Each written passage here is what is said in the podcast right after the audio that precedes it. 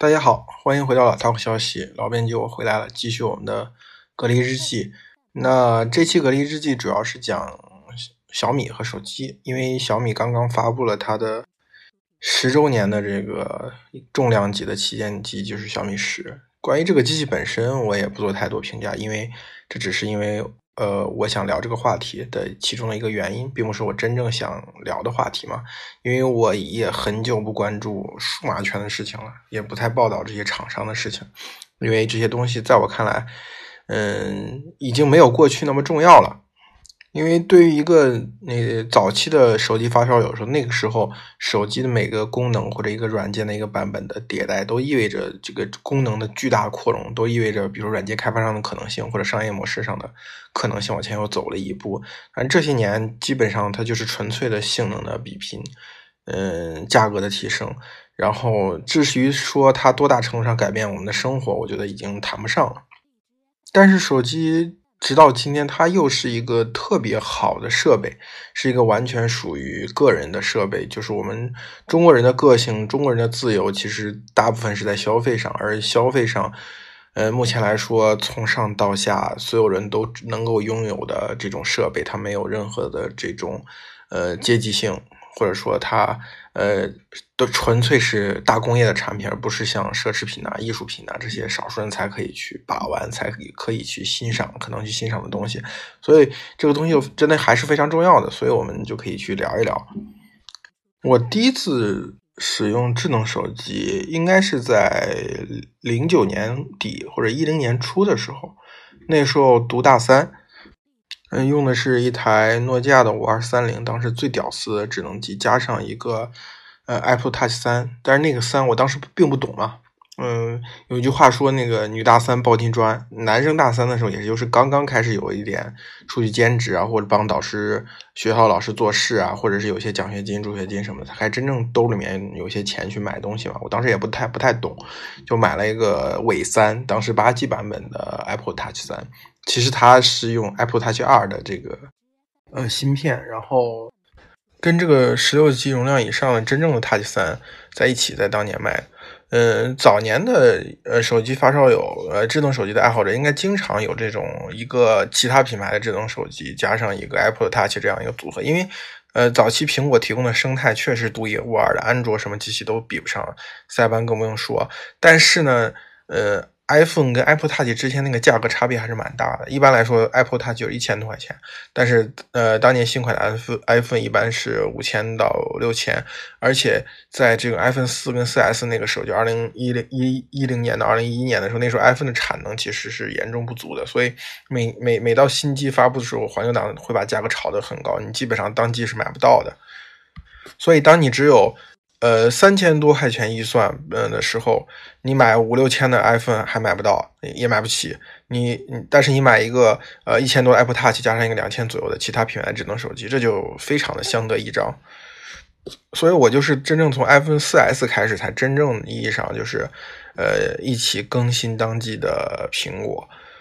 嗯，在之前几乎都是用 Apple Touch 去替代的。对那个手机时代，我最怀念的其实是，嗯，你会发现各个手机厂商它的路线是完全不同的，就是它的技术方方路线是完全不同。因为那个时候在苹果，呃，虽然 3GS，呃，之前那几代苹果已经告诉大家，这个这就是智能手机呃的方向，但是有很多的死忠，还有很多这种呃已经习惯养成，比如说他已经非常习惯用全键盘打字的人。他他他一定会觉得黑莓还是最好的。就这些呃旧的习惯还没有被这个苹果这个生态系统所完全摧毁之前，大家都还会有各自的技术路线。所以今天你再去看呃诺基亚的呃无论是 Migo 呃的系统的那个 N 九和后面之前一后面一脉相承的那个 Lumia 系列。呃，还是说这个类似于黑莓的全键盘的几款，呃，还有像摩托罗拉的几款手机，比如说 Moto X 的前两代，还有像这个呃索尼大法，索尼的这个粉丝也是很多的。你能够感受到大家是一种怎么说呢？叫和而不同的那种感觉，那种感觉是很奇妙的，也是很好的。包括你像，呃，早期 HTC 它出的非常快，几乎每个月都有一个旗舰。那个时候是以 G G 加数字去命名它的这个旗舰系列，大概后面命名到二十多代。呃，就在那短短的两三年时间，它它就卖了这么多款这个安卓的机皇。那个时候我真觉得 HTC 简直是一个设计的宝库。到后来，比如说你去看到像呃华为在高端领域的那个翻身之作，华为 Mate 七，你你从它身上很明显能够看到，比如说这个 HTC 的那个呃 HTC One Max 的那个感受，包括早期早年还有一些，比如说 MA 四 G，包包括 Incredible。这样的很多都没有在大陆这种真正的这个行货去卖的这样的手机，它的设计理念都被这个呃后产后来的国产厂商所吸收。那个时候你真觉得这个是从你怎么讲呢？从设计的角度来讲，你我真觉得那是手机的黄金时代。今天，比如说你在你在闲鱼上看到一个呃全新的诺基亚 N 九，和看到一个成色非常好的这种摩托罗拉的里程碑。呃，看到有索尼早期的作品，你你真的会忍不住去买买来收藏它。它的它的价格当然在现在在闲鱼上呢也挺贵的，就是它和后后面那些已经千篇一律的这种完全被呃完全跟随苹果的这种设计路线和技术路线的国产呃手机相比，它的这个价值其实仍然是在的。今今年元旦前后的时候，不是很多这个呃媒体杂志去评这个。啊，二零一零年，呃，这个时代这十年，二零一零到二零二零，这最佳的一些数码产品嘛，我觉得评选出来的榜单可能都有各自不同的角度，大家也会有各自各种各样的解读。呃，我觉得这十年其实从手机的呃智能手机的角度去理解的话啊，嗯，最初的四年时间，其实苹果是一直在寻找自己的对手，就是他他把我刚才说那些传统。意义上的大厂，他们有各自技术路线的大厂，通过 iPhone 四这样一部手机完全摧毁掉之后，他一直在寻找自己真正的对手，或者说他的对手在苦苦的追赶着苹果。呃，因为这个十过过去这十年的开头的两年，乔布斯还在，他他乔布斯在他生命的最后几年，完全是一种创造力爆发的状态。你想，这个呃，iPhone 四是在二零呃一零年。然后这个 iPad 是在呃一九年底啊一零年初，嗯，然后他刚刚去世的时候，呃，发布的 4S 的上面带了 Siri，那个时候他的对手们，我觉得是完全懵逼的，就是你完全被这个人牵着鼻子在走，一直到差不多二零一一年之后，这个三星才才通过这个 Galaxy Note 确定了一个大屏的战略，这个大屏的战略其实和。和这个呃苹果形成了一个足够的差异化，就是当时苹果是不做那么大屏的手机的，它占据了一个位置，它才真正意义上和这个苹果竞争起来。HTC 的昙花一现，我觉得它某种程度上也没有对苹果造成真正意义上多大程度的这个呃威胁，它只是短暂在在几个季度里面对苹果形成一个压力，而且也只是美国市场。所以我觉得从二零一零年到二零。一四年这四年的时间，嗯，手机的市场可以用神仙打架来讲，就是这个事儿其实和我们中国没什么关系，是是两波，呃，国外的厂商，或者说苹果和先后两波国外的厂商，嗯，打了一场这个竞争。我们在看，我们在学。小米是从二零一一年开始发第一部机器的嘛，它第一年、第二年的出货量其实也称不上是什么。呃，大厂，你就是一个，其实是一个搅局者。小米是我第一家呃长期报道的公司嘛，因为我我是二零一一年初来北京的，然后小米二零一零年成立嘛，二零一一年呃八月份的时候才发呃小米第一代机器，嗯，一直到二零一四年，我觉得小米才真正的像一个大厂啊，因为那年呃小米在资本市场拿到了四百五十亿美元的估值，也是它。到今天的上市之后都没有达到的一个高度。那个时候，大家对小米乐视模式是非常崇拜。那个小米自身也比较乐观。他当时小米跟生态链的一些投资的标的谈的时候，就他们预估未来的国内的智能手机市场，他们可能占到百分之五十。呃，二零一四年他们推的那个小米四也确实是一个很经典的。当时从产品力的角度来讲，连老罗都觉得。就是老罗之前一直看不上小米，但是小米四出来之后，他他发一条微博，就意思是看了这个手机，他觉得小米已经做的真的是挺好的了。然后紧接着还有这个小米 Note，那个时候小米的这个技术路线，它尝尝试建立一种它的这个设计语言，成熟的这种设计语言。今天我我家里还放着一个小米的 Note，嗯，小米四我也收藏了一部，就是那个时间段是小米真正开始建立起一个一个标准，或者是建立起一个大厂的这个身板。二零一四年到二零一六年那几年的小米，我真的是很喜欢，因为它的设计语言也成熟了嘛。嗯，它有这个小米五可能不太好，小米六的那个陶瓷的那个外壳一直延伸到小米。呃，Mix 全陶瓷的这个全面屏的第一代嘛，机身嘛，那几年你你真的觉得小米就是你想要的手机？但是但是同时在那几年，小米遇到了一个最重大的问题，在于它过去几年的高速增长，其实建立在这个整体的智能手机市场渗透率并不高的这个前提下，就是那个时候的智能手机市场可能占了百分之二十，就中国有百分之二十的人用智能手机，然后小米在这个百分之二十的市场里面，它所打定义出来一种打法，比如说这个。这个系统为先，米 UI 作为这个三驾马车里面最核心的这块竞争力，它要做呃云，要做软件，然后开始要做那个智能的设备。当时小米小米手环也是一四年开始推嘛，但是它忽略了真正中国再往下渗透，它是两种渗透，一个是从年龄上你要让。年出年轻人用智能手机变成全民都用智能手机。第二个是你要让一一二线城市的人用智能手机变成三四线人、五线甚至县城人都要用智能手机。在这个过程当中，华为是抓住了前一个年龄的这个这个这个渗透，然后 OPPO、vivo 呢是线下渠道往更低线城市的渗透。小米其实没有抓住这两个东西，所以小米你看，二零一四年它的这个它达到一个顶峰之后，二零一四年、二零一五年到二零一六年都过得其实是蛮痛苦的。后来痛定思痛。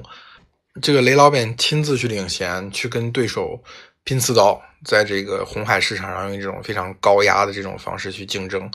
嗯，成果你不能说没有，是有，但是这个时候你会发现，小米基本上放弃了它的技术路线。比如说，你看小米 Mix 非常可惜的一个品牌，小米 Mix 二之后出的那些出的 Mix 二 S 就完全不是初代 Mix 的粉丝所喜欢的。然后小米嗯陶瓷的这个技术路线也完全放弃掉了。后面你看小米出的手机，比如说小米八、小米九，